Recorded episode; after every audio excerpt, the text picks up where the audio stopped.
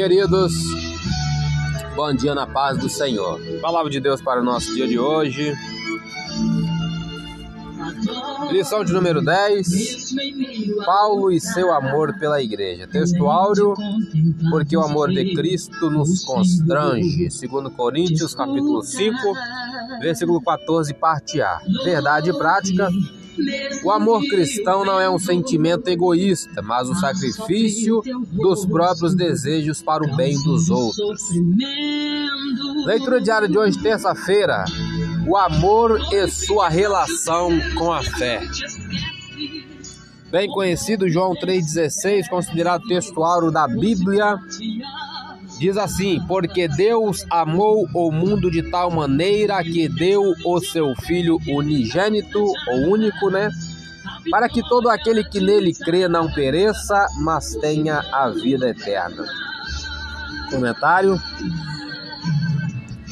As boas novas são o foco deste versículo.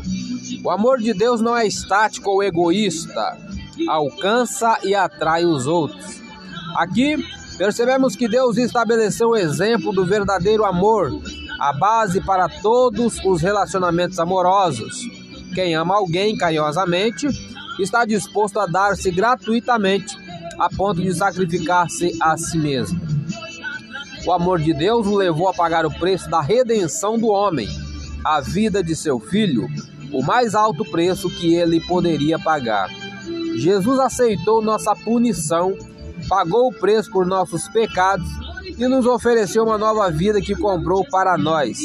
Quando partilhamos as boas novas com os outros, como estamos fazendo, nosso amor deve ser como o de Jesus. Devemos prontamente desistir de nosso conforto e segurança, caso seja necessário, para que outros possam unir-se a nós e receber o amor de Deus. Algumas pessoas rejeitam a ideia da vida eterna, porque a atual é miserável.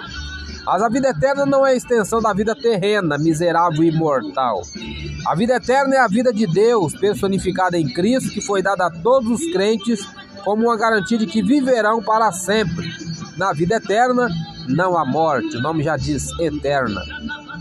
Doença, inimigos, mal ou pecado, não vai haver.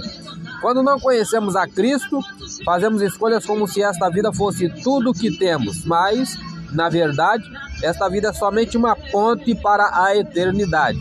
Receba esta nova vida pela fé e comece a avaliar todos os acontecimentos a partir de uma perspectiva eterna. Crer é muito é muito é mais do que chegar ao entendimento intelectual de que Jesus é Deus. Significa colocar a nossa confiança e segurança nele, o único que nos pode salvar. É confiar nossa vida presente e nosso destino eterno a Cristo. Crer é ter a certeza de que as palavras dele são fidedignas e que Jesus tem o poder de transformar-nos em alguém muito melhor. Se você nunca confiou em Cristo, receba esta promessa da vida eterna e creia.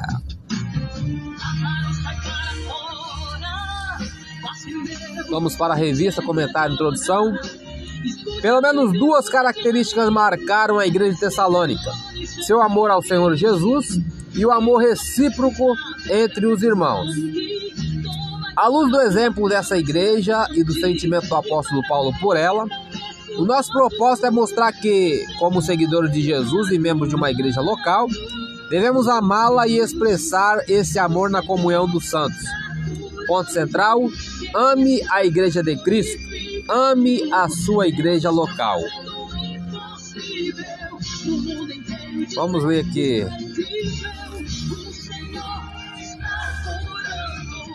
Subsídio pedagógico, para terminar. O amor pela Igreja de Cristo, e especificamente pela igreja local, é o exemplo precioso do apóstolo para nós. A partir desse entendimento, começa a lição fazendo as seguintes perguntas: O que é a igreja? Como me relaciono com ela? Tenho uma relação positiva com a igreja? Essas perguntas nortearão o desenvolvimento da aula, de modo que você pode contribuir em sala com um ambiente que promova o amor pela igreja por intermédio da vida de seus alunos.